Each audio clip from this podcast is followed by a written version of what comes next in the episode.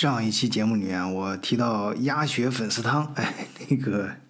说是我临出国的时候在上海吃的啊，当地名吃，啊，这个名吃没错，但这个当地就有点问题了。咱们的老听友太浩湖马上给我纠正了这个错误啊，说这鸭血粉丝汤啊，其实是南京的一道名吃。呃，太浩湖也是咱们群里面。的老听友啊，非常的热心，我相信很多听友在群里面的很多听友，对他都不陌生。呃，可以说他是咱们国内南京最热心的听友之一。哎，所以他说这话呢，我信。哎，那我说得了，那这既然都赶上了，你也跑不了了，就来做一期节目吧，介绍一下你们南京当地的名吃。各位朋友，春节好。呃，我是太浩湖，住在南京。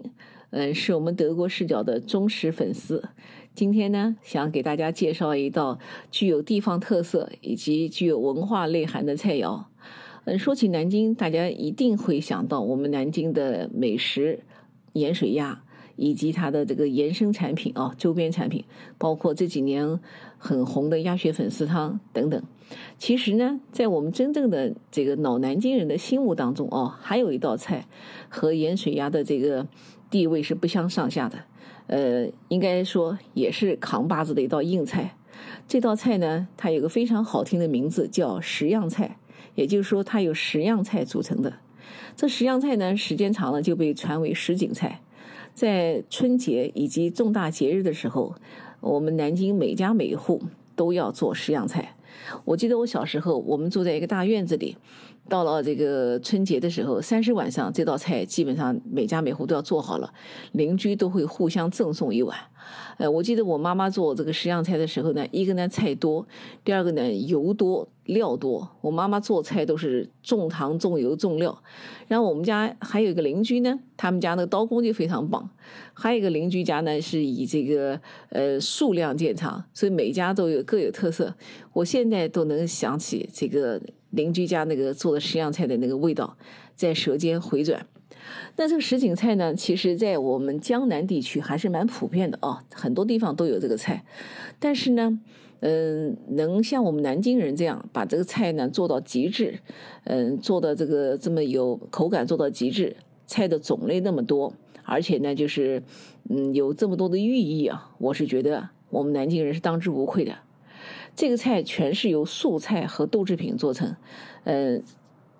顾名为什么叫十样菜呢？也就是说，它至少要有十样，但是呢，也可以十几样。我记得我们家每次做的时候，至少有十六七样。那么提前，一般我们南京人提前大概十天甚至一个星期就要开始采购，因为里面光有那个光是芹菜，就是这这个品类就有三到四种，还有腌菜啊、雪菜啊、各种豆制品啊等等，都得提前买回来。那么在做的那一。天就要全部全家出动，把所有的菜给它加工好，该切的切，该洗的洗，该泡的泡，等等等等，然后放在桌上一字排开，非常壮观。那什锦菜呢，是一般来，现在我们大部分是在春节的时候吃，因为春节的时候这个天天大鱼大肉，对吧？吃的那个两腮流油的时候，如果上来一盘什锦菜，那么可可以这么说。这个是非常非常受欢迎的，口感清香，而且我们南京每户人家做什锦菜的时候呢，都要用那个，我记得是一个大的一个脸盆，放一脸盆，就是每天它是当做凉菜来吃的。招待客人的时候，桌上除了各种鸡鸭鱼外，什锦菜一定是这家人家餐桌上必不可少的。如果说没有什锦菜，就和没有盐水鸭一样，是不可思议的。那什锦菜呢？里面大部分有什么菜呢？首先有荠菜、菠菜、胡萝卜、芹菜、黄豆芽、雪菜、腌菜，还有呢各式的这个豆制品，包括有面筋啊、豆腐干啊、百叶啊，还有那个蒲包干啊等等。那每个菜都有它的寓意，比方说芹菜和荠菜取它的谐音，分别寓意为聚财和勤快。那胡萝卜呢？因为颜色特别漂亮。就寓意着日子就红红火火，千张就是那个薄的那个千张，由它那个千字啊引申出千秋万代的含义。那黄豆芽呢，因为它的这个形似如意而象征着事事如意、圆满成功。那这些蕴含了美好寓意的菜制成的什锦菜呢，其吉祥和谐的文化内涵也就尽在其中了。嗯，做起来呢确实是麻烦，但是吃起来特别快。我就记得我们家，呃，每年过年妈妈可能要做两次，第一次就是亲戚朋友送一送，我们自己吃一吃就没了。那么到了春节中间还要再做一次，所以说这个菜做起来虽然麻烦，但是吃起来特别快。在炒制过程当中呢，没有特别讲究，就是呃按照这个顺序吧，就是有的菜要大火炒，比方说芹菜啊、菠菜啊这些菜呢一定要大火炒，保持它这个鲜嫩的颜色。有的菜呢时间要长，有的菜时间要短。最后呢，把所有的菜肴放在这个呃一个大盆里面，就是拌一拌就成功了。但是呢，黄豆芽一定是要最后最后炒，为什么呢？因为这样体现了这个事事如意、圆满成功的这样的美好的一个寓意。哎，菜做所有的菜放在这个盆子里面拌好以后，还要淋上一道麻油，所以说什锦菜呢是一个功夫菜，哎，功夫菜也是考验主妇的一道这个菜肴。嗯，什锦菜还有一个民间的一个民谣，我来给大家说一下，叫一柱开门红，就是红萝卜，二贺。如意万事兴，黄豆芽；三月来年节节高，炒芦笋；四喜五谷又丰登，五香豆干；五重百叶万民书，炒百叶丝；六艺孟姜哭长城，生姜瓜；七彩黄花百朵来，黄花菜；八菊鲜波一池春，炒野菜；九金仙子黑牡丹，黑木耳；十件白芹明体健，炒芹菜。十一里风来，生来雨里长，炒荠菜；十二霜雪，雪冬红满天，雪里红；十三豆蔻好年华，豌豆苗；十四再写蒲芹新华章，炒蒲芹；十五卸下绿装换金装，冬青菜；十六共筑满园春，把以上所有菜肴合为一道菜。这首民谣呢，既把什锦菜的十五种原料给点出来了，又道出了它各自的寓意，还是蛮有情趣的。呃，以后咱们群里的网友以后有机会到南京来，如果赶上春节，如果赶上春节，我请大家吃什锦菜好吗？谢谢，再次祝大家牛年大吉，身体健康，万事如意。谢谢。哎，好，谢谢谢谢太浩虎，这个祝福祝福语后面衔接的太呃到位了啊！这这这我后面基本上就不用再废话了啊。呃，他提到这个十样菜啊，哎，我还真是有有印象啊。呃，虽然不是很，但这个印象有点有点特殊啊。我跟大家说一下，呃，我第一次听到这个名字是在呃，好像三年前。嗯，大约是三年前了。呃，我在北京啊，跟一个嗯当时的前同事见面啊，因为那个同事他那那当时他已经现在好像也在，就是在中国最大的一家，就是那那几家互联网公司之一，呃，在里面跟一个非常重要的创始人做人家的助理，所以非常的忙。因为他就是南京人，所以嗯，当天约我那个见面吃饭的时候，就找了很有特色的。我当时还一愣，我说这这这个饭店的名字很有意思呀，叫十样菜。啊，不过当时那名字就这么一闪过去了。啊，我对于吃的当时吃了什么菜，我都现在回忆不起来，因为我当时我刚刚说了嘛。呃，那个兄弟当时是那个非常呃好的，就是非常热的那当时当年最热门的那家互联网公司里面，呃，很高的一个位置。呃，我吃饭的整个过程，我一直都在这琢磨着跟他商量这个能能能做点什么生意不能能能搞点什么买卖不能啊？我们自己能发点什么业务啊？这个所以就呃注意力没在这个吃顶上啊，所以就就就就就没太注意哎。现在听这个太后太后活这么一讲，哎，我现在后悔了，我没想到这道菜这么有说头啊，里面还这么有内涵。我猜啊，在咱们中国，将来咱们听友可以感觉一下啊，应该有好多人都可能不知道十样菜这个，就甭说在德国了，在德国呢，倒是他刚才提到的鸭肉，哎，比。这德国人比较感兴趣，哦，我我我自己身边就认识很多德国人啊，亲口跟我说他特别喜欢吃鸭肉，那当然，德国中餐馆那些老板那自然知道这一点啊，所以在德国大城市啊，稍微有点年头的这些老字号啊啊，一般都会有呃烧鸭啊，嗯，当然都都说自己的是最好的，而且 好多老板都会私下里跟你说，哎呀，其实这个城市其他的饭店的烧鸭也是在我这儿拿的货啊，都是我这儿做的啊，我这个特别正宗，做的特别好。在我的记忆中啊，呃，在德国做鸭肉做的最下功夫的是汉堡的一个开北京烤鸭的店，哎，这个店呢，呃，它其实就在汉堡那个韩餐馆的侧对面啊，那个韩餐馆的名字我都不提啊，在在汉堡的朋友肯定都知道。呃，我们那次也是想吃吃韩国烤肉嘛，然后那个聚会什么的在那儿，呃，但是可能去的早了，不是，我现在回忆起来什么原因，因为那是七八年前了。然后，但我就突然我们发现那个侧对面，哎，有个中餐馆，而且那个中餐馆的门脸啊，什么就是像那个中国那种古香古色，像寺庙什么那种似的，呃，就是呃这个气质啊，中国这个气质非常的到位，呃，然后我们就进去啊，开着门我们就进进去，反正不管吃不吃吧，跟老板认识认识。是呗，然后哎，这这夫妇俩也非常的热情，就出来跟我们聊。哎，人家那个上来就给我们说清楚，说这个是呃全聚德啊，而且是正宗的全聚德烤鸭啊，而且人家这个做烤鸭的老师傅都是从全聚德高薪挖过来的。哎呦，我们一听这这这兴趣就勾勾起来了啊，所以我们这就坐下了啊，这个菜单就拿过来了，开始点啊，来来一只，嗯，然后那个。呃，可能我们那时候去的那个时间点比较早啊，这个这个人不多，所以这个夫妇俩呢非常热情，哎，就跟我们一块儿聊天，在等的过程中啊，哎，话语间呢，他们就说人家开这个店呢，这俩人是为了养老的，哎，我一听我就觉得纳闷，因为我们在德国待时间长，人都知道啊，这在德国一般说起来开中餐馆，那没人是奔着养老去的。因为大家都知道，开中餐馆在国外